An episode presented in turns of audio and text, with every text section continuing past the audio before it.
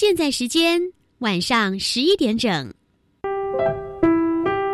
本时段为重播节目，欢迎收听。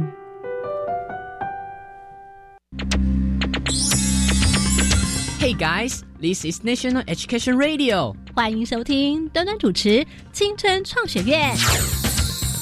嘿，你对科技的未来想象都来自哪呢？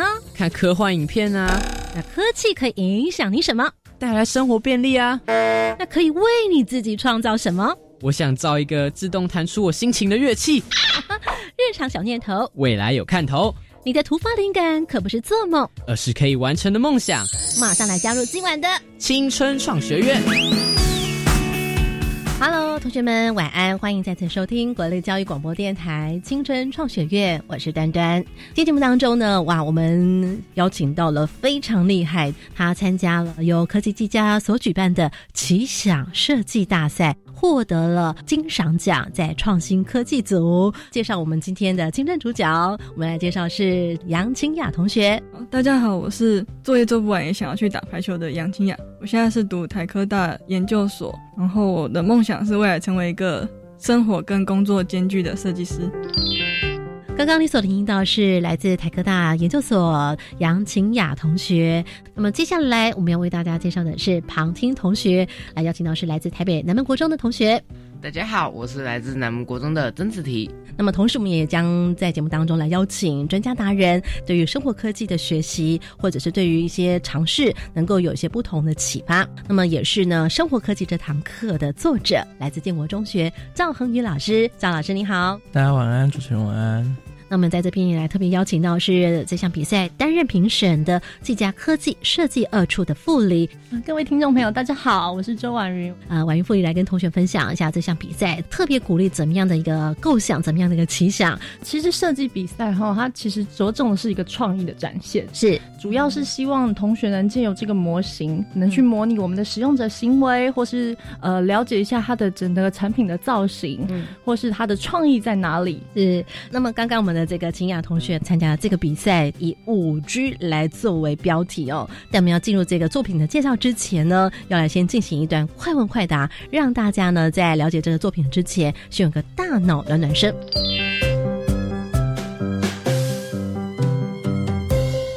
好，这个同学准备好你的小耳朵吗？马上要来进行快问快答。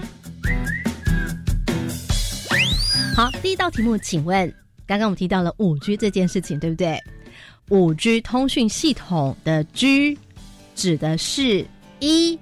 Get，二 generation，一或者是二，请作答。哦，子婷认为是二 generation，为什么呢？好来，因为听起来比较专业，听起来比较专业。generation 的意思是什么？我不知道，不晓得哦。来，我们这个青春主角清雅同学，generation 的意思是，其实我也不知道，你也不知道。哎，这时候赵恒宇老师突然睁大了眼睛。所以我们常常在讲五 G，那你有听过四 G 吧？有啊，三 G、二 G 都知道嘛，对不对？嗯。好，秦雅的手机目前是嗯四 G，四 G，但是五 G 的 G 这个字怎么来还不是很清楚。对，没有想过，对不对？哈，就觉得直接用它。来，我们最后就要请赵恒宇老师来告诉我们，五 G 的 G generation。那个五 G 的 G 是 generation 没错，那它是第五代的通讯。呃，行动通通讯技术的一个标准，对对对。那像四 G 的话，就是第四代这样子。嗯，大家都讲说，二零一九年是什么五 G 的元年？那到底是谁突然说五 G 来了？是谁颁布的呢？还是谁宣布的？OK，这个其实我们有一个叫国际电信联盟的 ITU 的一个机构，然后国际电信联盟，它会制定说，哈，我们今天一个。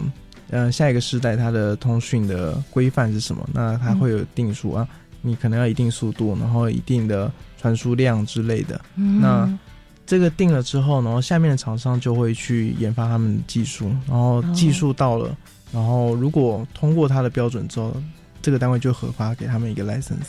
那这个证照拿到了之后，他们就可以说他们有五 G 的技术。这个五 G 是对于各家厂商来说，是我们要达到的一个目标。对。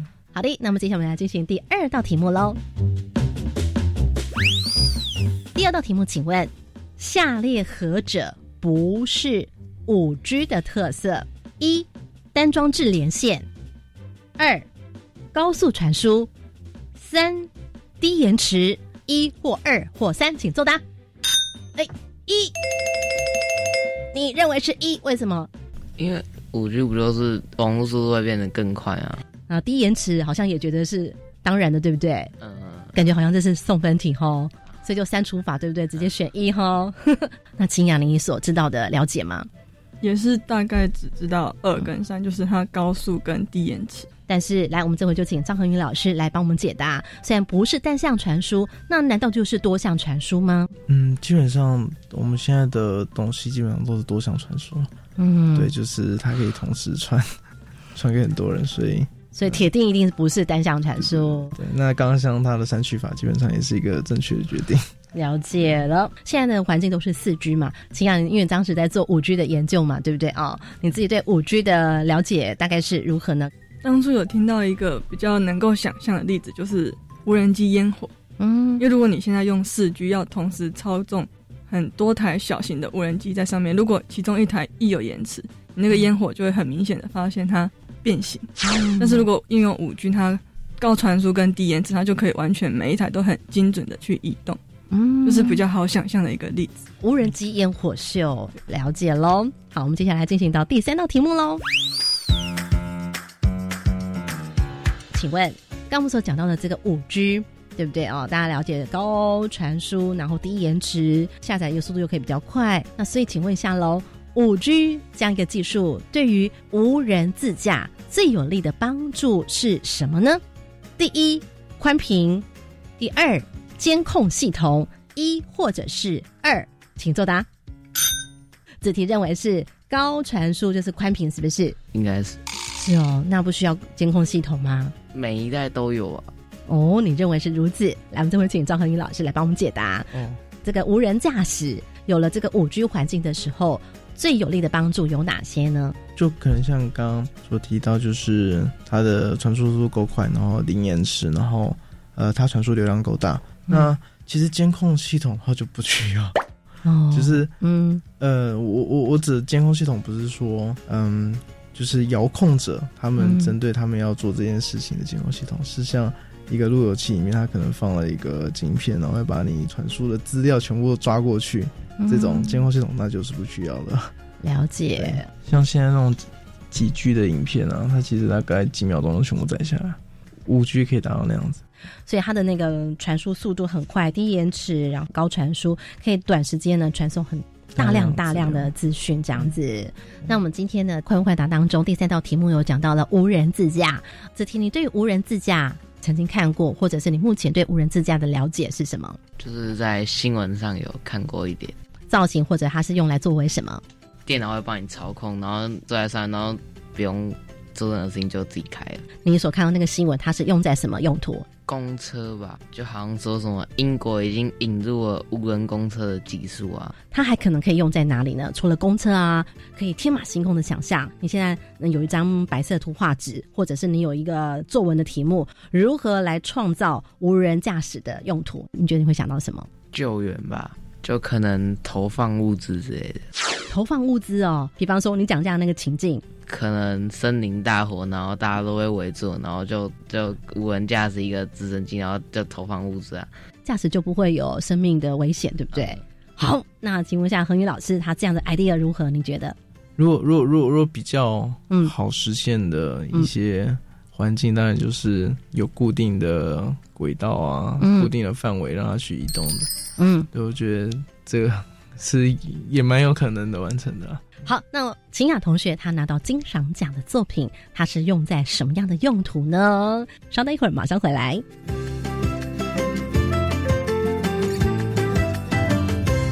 基本概念：维他命。那刚听到了张恒宇老师这么说之后，我们请秦雅同学来讲述一下你对于无人驾驶的概念是如何呢？一开始有去查一些资料，他是说根据美国汽车工程学会，它可以分成五个级别，然后零是无自动驾驶，就完全不是自动驾驶。你说有零一二三四五的零，对不对？对。然后到五是完全自动化。嗯，然后以特斯拉为例，因为比较常见。特斯拉有听过吗？子提有啊，就是电动车啊。电动车，嗯。然后它在台湾目前它的自动驾驶只开放到等级二，就是一部分部分自动驾驶。然后它的车辆会根据你的 GPS 去判断你现在人是不是在国道或者是快速道路上。如果它判断你是的话，它就会跳出自动驾驶这个选项让你去选。嗯，但是在概念车上比较常听到的自动驾驶应用是，因为你去除掉驾驶这个部分，嗯，你的车内空间会很自由，你可以完全打破现在的内装设计的规范。嗯，因为你不需要驾驶，里面就会是一个。可以讨论是什么的，就是你在移动过程中就可以开个小会之类的。嗯，然后另外一部分是未来定点的商店或者是物流，其实都有可能被取代。嗯，还有其他像是人们因为懒得出门，所有因为人懒得去移动达到目的的项目，都有可能会是无人载具上面的一个内装。哇。木姐听起来，这个无人驾驶的功能用在生活日常便利性上面或娱乐上面都有很大的帮助哦。那我们的秦雅同学到底将你的商品设计运用在什么样的用途上呢？行业比它算是一个社会设计，怎么样叫做社会设计呢？来，我们听听看工业设计同学他怎么讲社会设计。就是社会上有一些问题，你发现了，但它就不不是属于像是医疗或者是什么，它可能是比较复杂性。就是可能这个领域跟这个领域交叠的某一个，不是只专注于关于某一块，比较有关心到整个大范围、大环境的。就像你现在参加比赛，也算是一个跨领域的比赛，对不对？我 自己跨自己的领域，自己跨自己的领域哦。怎么说？因为可能就是。我平常只专注在产品，嗯，但是这一次我有尝试去跨软体部分，嗯，了解了。我们这位同学他做了怎么样的一个作品呢？这个作品的名字先稍微讲一下，叫做它的名字是 WC Plus，WC Plus，所以中文名称你把它定名为无人厕所车，无人厕所车哦。你把无人驾驶的概念转换成无人厕所车，怎么说呢？我们再来听听金雅同学他的介绍。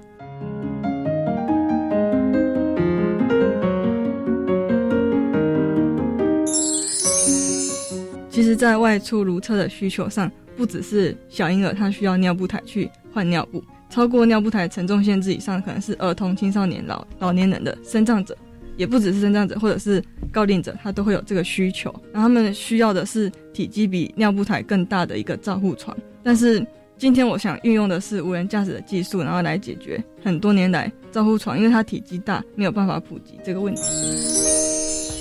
哦，我们秦雅一讲完之后呢，子琪突然哦，来，子琪现在在你的脑海里面想象的是，你为什么哦？意思是，就是可能有一个无人车，然后上面有一个很大的账户床。嗯，那你认为为什么会需要上面还要有一台窗？他们可能就是没有自己自理的能力，然后就需要别人，然后帮他们用什么，比如说包大人之类的。所以，秦雅，你所设计的无障碍厕所跟照护床有什么区别呢？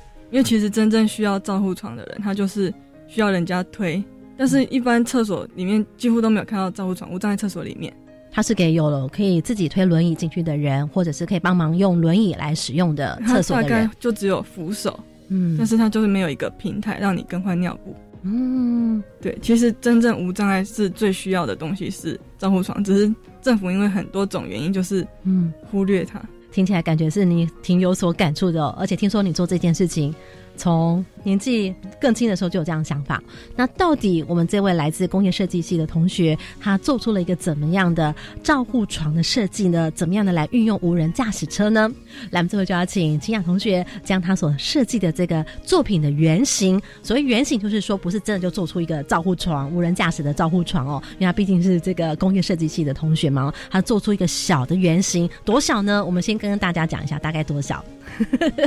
哦，这时候呢，金雅比比说，大概差不多是六辆火柴盒汽车的大小，哈，把它累积起来。我们这回就请清雅同学把你的这个无人驾驶照护床放在我们的这个录音室当中的桌台上面。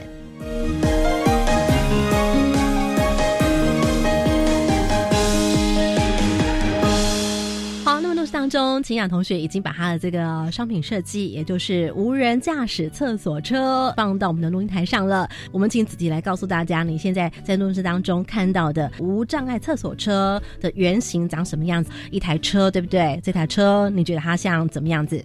你刚哇，一直不断的哇，就是很有现代设计感，然后流线的身躯哦，外面还有一个无障碍的。标志。我就说车体的外头有一个无障碍的标志，对不对？觉得这台车你刚刚有说了一个形容词，很像什么？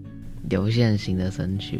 哦，就是很美化、很漂亮的一个流线身躯。你刚才讲到的，它很像日常生活当中会听到“嘤哦嘤哦”的什么，是不是？就是感觉很像救护车的功能，再加上一个厕所。哦，厕所在救护车的里面。所以呢，刚刚我们所讲的无障碍厕所车里头的室内设计，因为这台车我们如果是关起来的话，看不到里面嘛，对不对？所以他就针对里面来做了一个，好像是我们在看样品屋的室内设计那样子，对不对？好，你看到了什么呢？就是有一个厕所原型嘛，然后再一个琉璃台，然后外面还有一个床，然后可以用来放老人的，然后在侧边还有一个可以放婴儿的。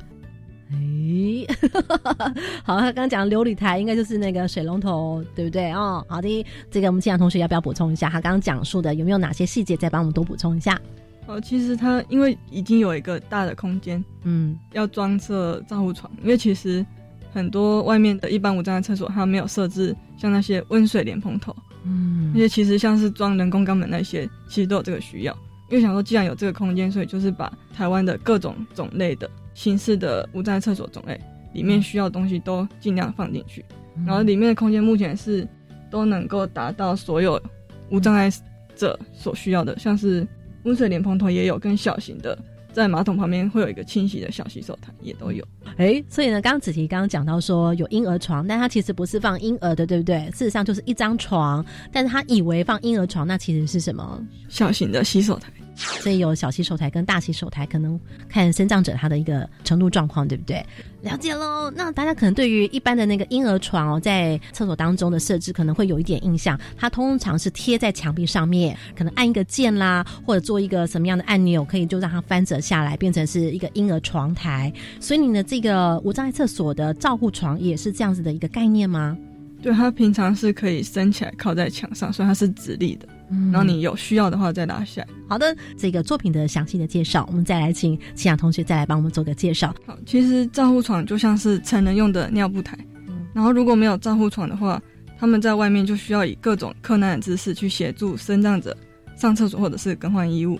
那你可以想象一下，一般你们在厕所里面地板都是很脏很湿。哎，对。想象一下，如果你的亲人是有需要的，你就要在那些肮脏的地板上面铺个什么东西，然后去做更换。然后这样会降低你出门的意愿，嗯，也因为不普及的关系，所以导致他们出门就要常常担心上厕所的问题，嗯，所以会让他们活动范围会常常限缩在上厕所方便的地方或者是离家近的地方，嗯，然后不只是这样，他们出门的时候也不敢放心的喝水或者是进食，因为他们出门就已经要需要依赖他人去帮忙，然后如果再更频繁的如厕，他们会增加他人的负担，然后这种状况会造成照护者跟被照护者。双重的压力，嗯，因为常年麻烦他人，他们会有一种内疚感，嗯，因为外出活动其实是最好的舒压方式，嗯，所以希望解决外出如厕这个最基本的问题，嗯，然后其实没有设置照护床跟有设置照护床厕所的成本，它价差高达十六万，这是有根据的吗？对，哦，就是有一个协会专门在争取这个，然后他就把所有的问题跟为什么。有条列出来，嗯，因为是有照护床的空间，它需要的比一般我们看到的还要再大。然后如果是在都市的话，因为寸土寸金，你要广设并不容易，嗯。但是如果你在郊区设这么多，嗯，容易发生使用率不高导致半荒废这个争议，嗯，所以就会出现一个矛盾点，就是设有照护床这个东西，它必须要设置，但是它一直没有办法广泛设置。这就是刚刚你所讲的，你认为它是一个社会需求，对。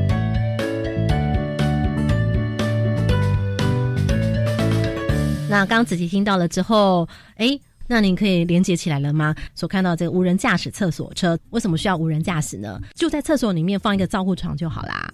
哎，这时候突然，那个我们子提要弹指头，好像觉得说我我我想到了，来，你想到什么？就是让人专心可以照顾那个身障的人吧，就是不用管驾驶这件事情，只要专心的去照顾这位身障者就好。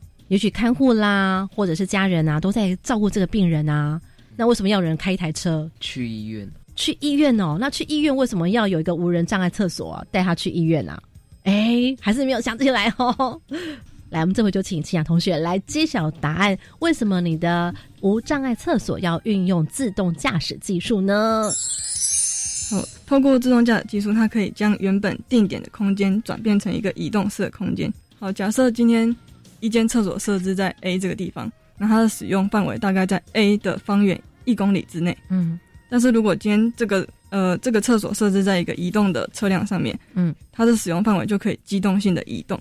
然后就可以用最少的设施数量去服务更多的人，所以有可能我们今天子婷同学，你刚刚没有 catch 到前面刚刚特别讲到社会需求面，就是他有讲到，他其实就是一个成人用的尿布台，甚至就会影响他就不想出门了。你有没有听到这个关键字？会影响他就不想出门了，而不见得只是去医院哦。好，那请问一下，如果今天病人他需要无障碍厕所的时候，他要怎么样去这个无障碍厕所？推轮椅上去啊，就是可能他的家人或是看护会帮他上去。刚好就不在身边的时候怎么办？无人驾驶可以帮他自己操控是不是？哦哦，这样知道了吗？catch 到了没？你刚刚说要把它推去啊，或者是帮他抬去啊，什么之类，对不对？那无人驾驶的好处就是不用有人帮他，他就可以自己上去了。只要他能够做到召唤，就像我们在叫车子一样，叫计程车，有没有？就是你按那个 app，它就可以控制他的车的升降。想了解吗？子婷，让。不方便的人有一个 app，然后让这个车自己来找你，然后就不需要看护或者是他的家人来陪伴，增加病人的自尊心吗。哎，这时候秦雅呢不断点点头，是不是也是你当初设计这个商品的一个很重要的利益呢？对，嗯，因为无人驾驶是这个人去救厕所，还是厕所去找人？所以如果是无人驾驶的话，他就可以自己靠近过来，有点相反，就是厕所来找你，让你上。嗯。然后你就可以更轻松的去用那个厕所。如果我们今天讲商业模式来讲好了啦，哦，我们都会有一个所谓的痛点嘛，痛点就是所谓这些病人障碍者他在使用环境上面呢是比较恶劣的环境，所以呢降低了他使用率，那也降低他想要出门的欲望，甚至呢形成他有很大的一个障碍。那么但是呢，如果说我们能够床救人，这就是你障碍厕所的一个价值主张，就是所谓的创造需求了。像现在很多生长者，他会组旅团出去玩，嗯，然后像这样子的话，他就可以这个旅团就可以预约一台车，跟着他们的旅行团到比较偏远的观光区去旅游。然后机关团体办大型活动，像是绕境那些，嗯，也会有这个需求，因为他就可以在你的场地周围机动的配置几台厕所车。科技就在解决日常的生活所需。那我们这回就来请张恒宇老师来帮我们，就秦雅同学这个设计上面，他的思考点是不是可以给予我们同学一些启发想法？比较大的问题，可能就像我们刚刚在节目中这样讨论，就是，嗯，同学会很难去理解到底发生了什么事情。嗯，在教学现场，然后会遇到学生，他基本上都是早上八点就来上课，嗯，然后上到下午五点六点。对，所以其实他们不会接触到这些环境，就算就算家里有长者，嗯，需要帮忙，那通常也会是由家里其他人来处理，因为有有些回家还是要帮忙，那那没有办法。对，所以嗯，一开始的观察，一开始的了解认识，嗯，这会在我们课堂上会是一个比较着重的地方，嗯，对。那所以像刚刚嗯同学提到，就是。一一直在讨论的，哎，这个东西到底要怎么运作？然后它到底它的使用环境是怎样？对，那我们在课堂上一般也会比较着重让学生去了解，嗯，相关的医护人员去询问那些需要的人之类的，去先去了解，了解之后我们再进行讨论设计。嗯，对，那当然设计的东西不会像今天，呃，我们现在所看到的这么精致精美，那可能就单纯只是一个提案。但是，嗯，我觉得让学生他可以在嗯，有一个场合，有一个课程，有一个环境，他可以先去认识、了解，说，嗯，他所看到的东西不是他单纯教科书或是他生活环境看到的，嗯，这样子，而是他还有一群人，很大一群人，嗯，对他其实状况和我们平常认知的不太一样，嗯嗯，我觉得这件事一个很重要的事情。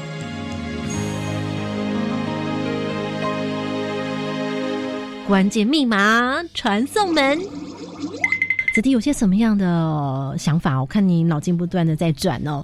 你现在已经了解了大致上我们清雅姐姐她所设计的呃无障碍厕所，它是一个怎么样的原型？可能刚好就特别想到了一些问题，对不对？那我想请问一下，如果在荒郊野外，要怎么请这个行动的车来我的面前，然后如果那个车在我的面前，我要怎么上去那个厕所？好，这两个问题其实清雅这边有些什么样的相关配套设施的设计吗？还是你已经在你的设计概念当中已经有提出来？在设计概念里面，其实有一部分是提到有一个 app 可以使用，它有点就像是轿车一般的轿车服务，它就是点开来，它会告诉你你要走多长跟那台车要开的距离，因为这辆车比较大。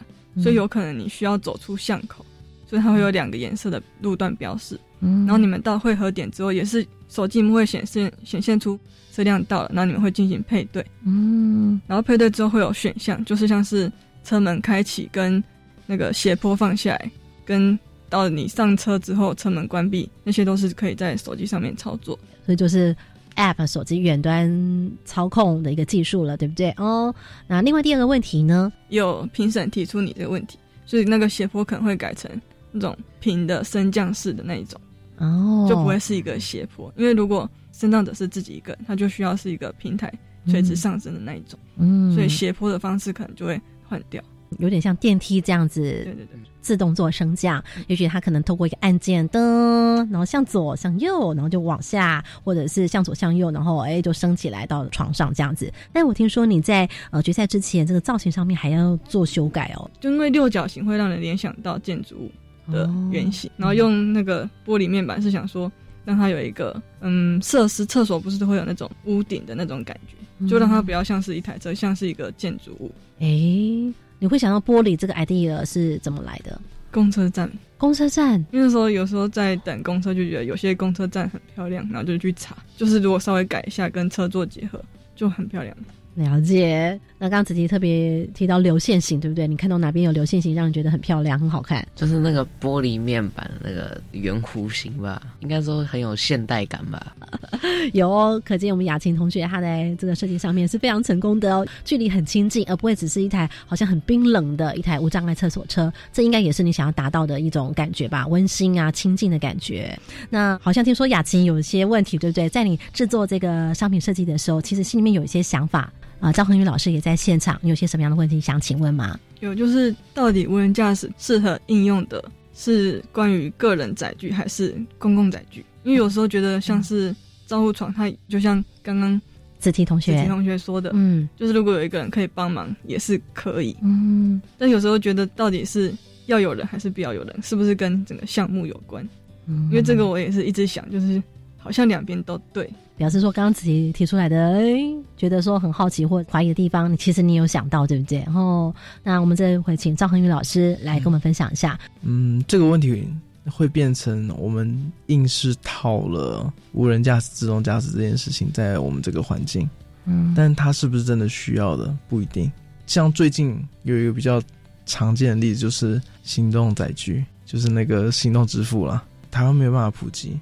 日本也没有办法普及，中国有办法普及，那是因为地缘，就是大家的生活习惯本来就不一样。看不同的地区，因为总会有个地方它会是需要的，总会有个地方是需要的，是什么意思？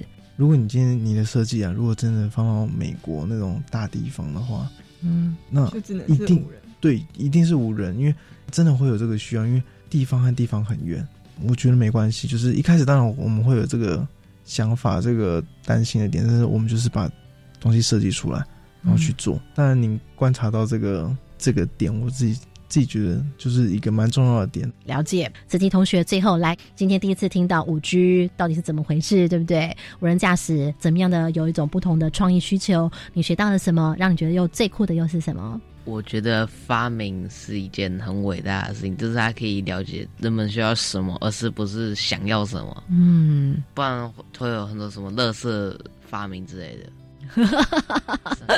其他同学点点头，青阳姐姐点评一下。有，因为我们自己也很常在大一、大的时候做出很多乐色设计，就自己回去看，就哦天啊，好乐色，就是制造出更多问题的设计。哦，了解。那我想呢，在节目最后，你是不是也给我们青少年朋友、国高中的同学一些什么样的建议发想呢？就是想跟大家分享一下，就是如果当一个新的科技出来之后，原本不能解决问题，就很有可能被解决，但是不要想到。什么东西就硬套，嗯，套之前你就是要先观察使用者，就是想清楚他他是不是真正有这个需求跟必要性？非常感谢今天节目当中来邀请到清雅同学、赵恒宇老师，还有子晴同学，跟大家说拜拜，拜拜。听完节目马上搜寻粉丝团，端端主持人，下周同一时间准时收听青春创。